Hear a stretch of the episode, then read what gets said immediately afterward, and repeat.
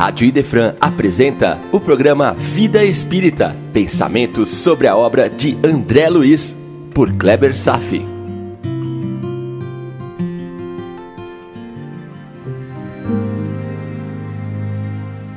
Olá, amigos, tudo bem?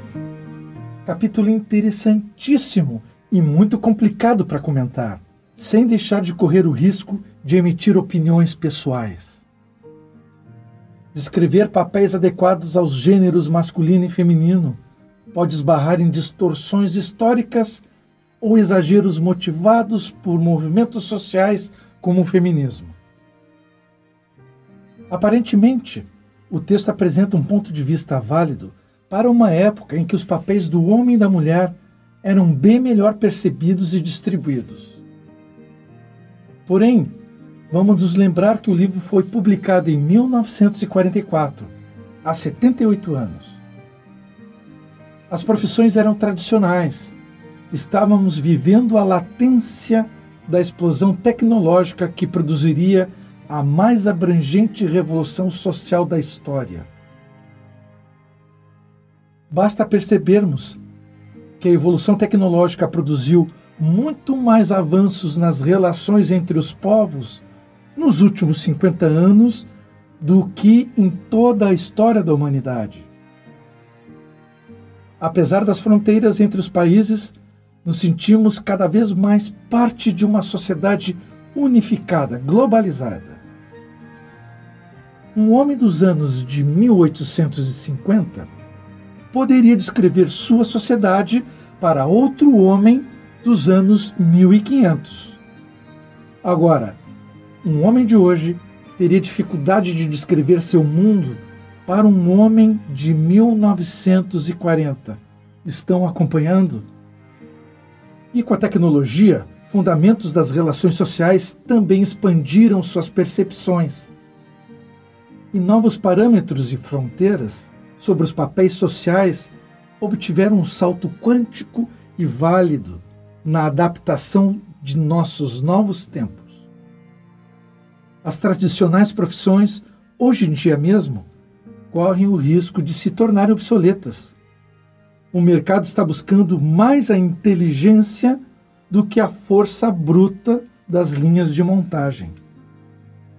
Com os computadores e a internet, estamos acompanhando um lento movimento do ensino presencial para o ensino à distância, o que reduzirá muito a necessidade de um corpo docente nas instituições e poderia dissertar horas sobre inúmeros exemplos das transformações que estamos passando. Deixando de lado esta superficial avaliação das forças contemporâneas de trabalho, darei um salto para o passado, onde começamos nossa jornada evolutiva, o Homo sapiens. Ao despertarmos da fase animal instintiva para a nova era da razão Vivíamos no ermo, nas cavernas, e por um período de tempo suficiente para que a coleta de recursos de alimentos se esgotassem e seguíssemos nômades para outros lugares a serem explorados. Nesta época, não tínhamos uma casa, mas uma noção de lar que abrangia o próprio mundo que habitamos. Nessa fase, estabelecemos uma divisão de tarefas e responsabilidades entre homem e mulher, baseado nas evidentes habilidades naturais peculiares a cada sexo. Aos homens, portadores de uma massa muscular muito mais evidente, os trabalhos que requeriam esta propriedade eram exercidos, como a coleta de alimentos, a caça, a proteção do seu clã. E para as mulheres, o cuidado da prole, a confecção de vestimentas, o preparo de alimentos.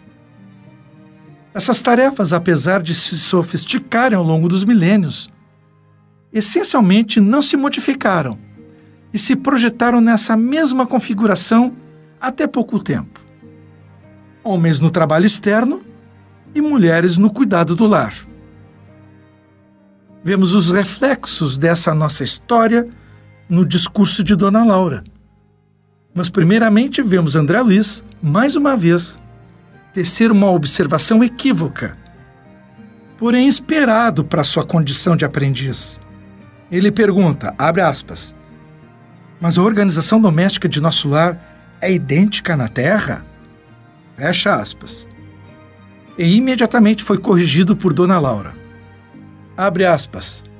O lar terrestre é que de há muito tempo se esforça por copiar o nosso instituto doméstico.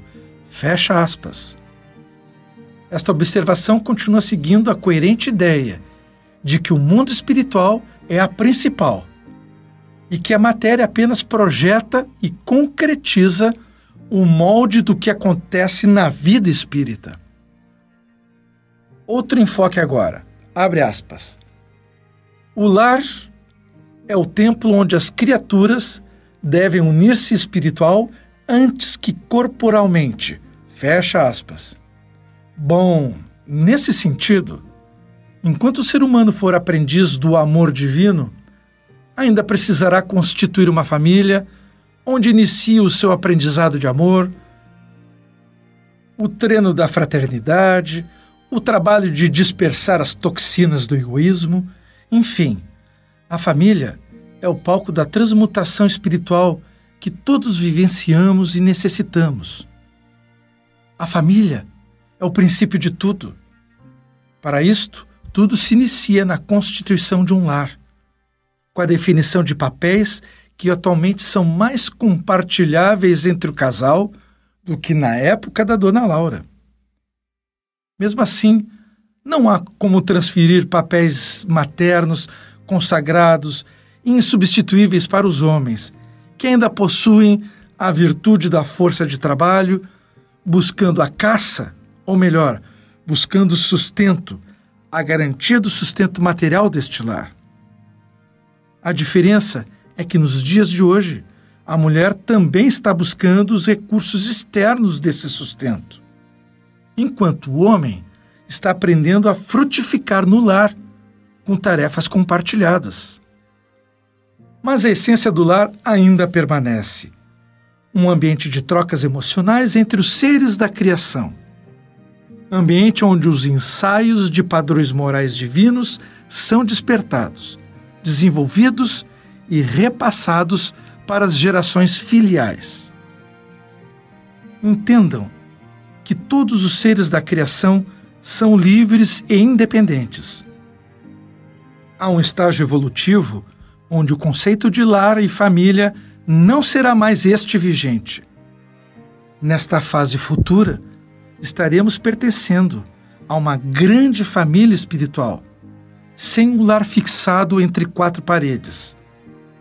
Será uma vida de compartilhamento entre todos, sem endereço. Espíritos que, pela eternidade, seguirão evoluindo por novos estágios de seu desenvolvimento, com novas tarefas, novas maneiras de viver. Mas isso pertence a um futuro bastante distante ainda. Por enquanto, o lar, como diz a dona Laura, abre aspas, é instituição divina e que se deve viver dentro de suas portas com todo o coração e com toda a alma. Fecha aspas.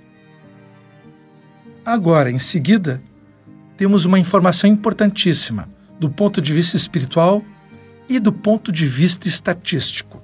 Vejamos. Abre aspas. Na fase atual evolutiva do planeta, existem na esfera carnal raríssimas uniões de almas gêmeas, reduzidos matrimônios de almas irmãs ou afins, e esmagadora percentagem de ligação por resgate. O maior número de casais é constituído de verdadeiros forçados sob algemas. Fecha aspas. Muito bem. Ela citou três itens. O primeiro sobre a raridade das almas gêmeas. E quando ela se refere a almas gêmeas, não está dizendo que almas foram criadas para serem unidas na eternidade, pois cada espírito em si está fadado à perfeição, sem necessidade de se complementar no outro. Não somos metades, somos inteiros. Aqui ela se refere a espíritos muito afinados e parceiros, que podem mesmo, numa ou noutra existência física, conviver num lar constituído. Vibram praticamente no mesmo diapasão moral. Mas cada ser da criação é independente. E chegará um momento que esses espíritos farão parte de uma família evoluída numa mesma relação vibratória, sem necessidade de se unirem numa gemelaridade sem sentido. Na Terra, são raríssimos casais nesta configuração.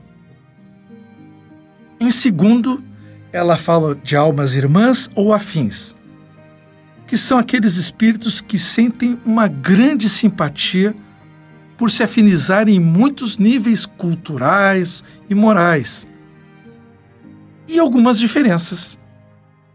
Encontram-se na Terra e se unem para seguirem a caminhada evolutiva, trazendo ao ambiente familiar filhos que podem manter uma relação de afinidade ou filhos que podem revelar desavenças passadas.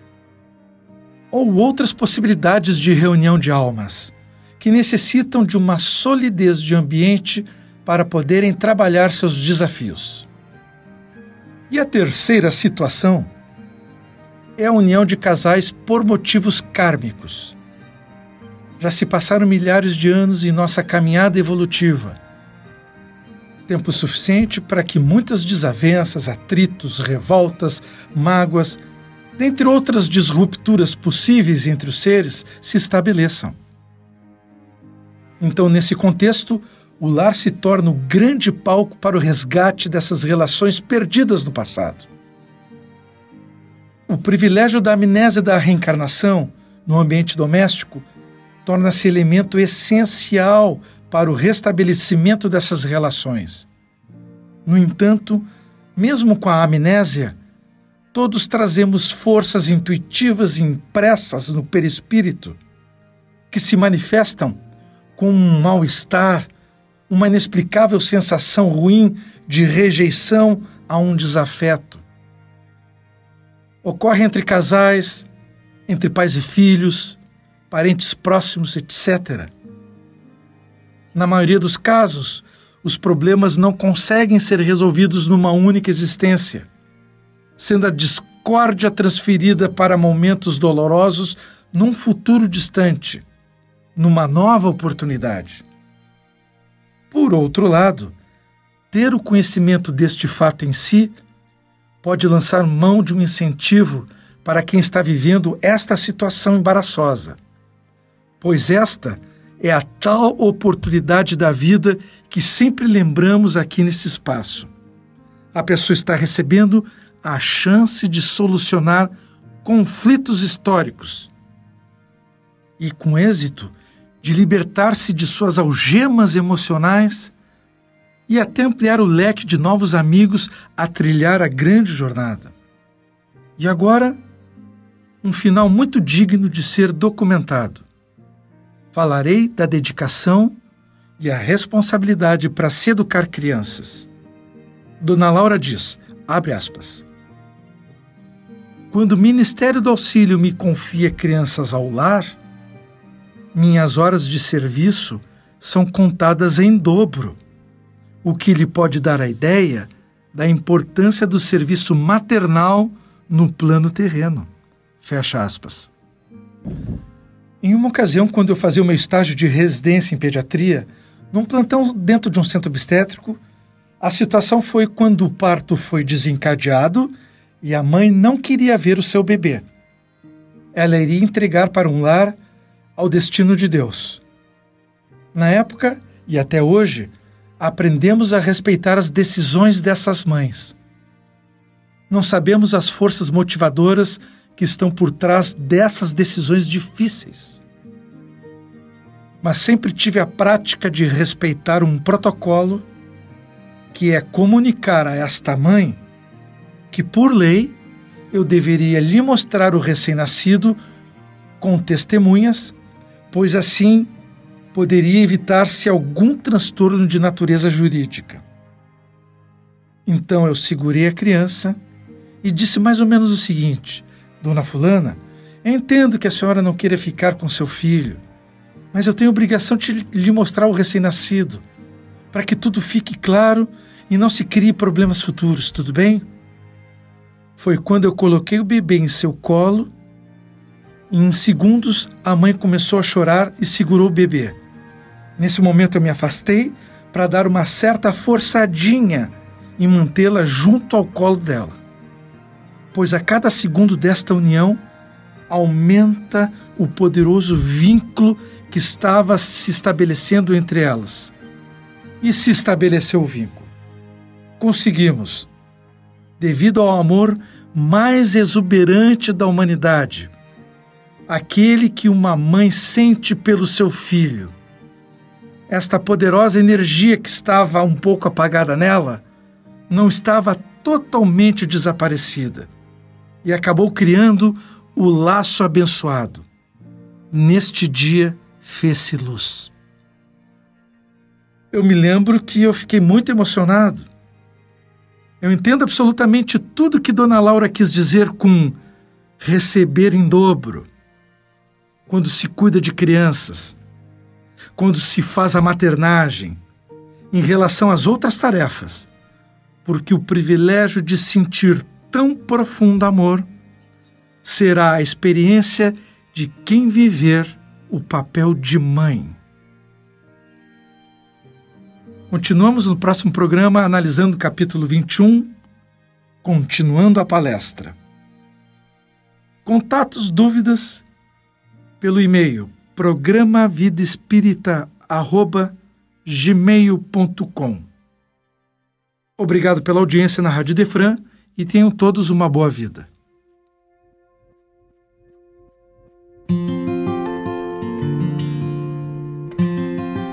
Rádio Idefran apresentou o programa Vida Espírita, por Kleber Safi. Todas as terças e quintas, às nove da manhã. Programa Vida Espírita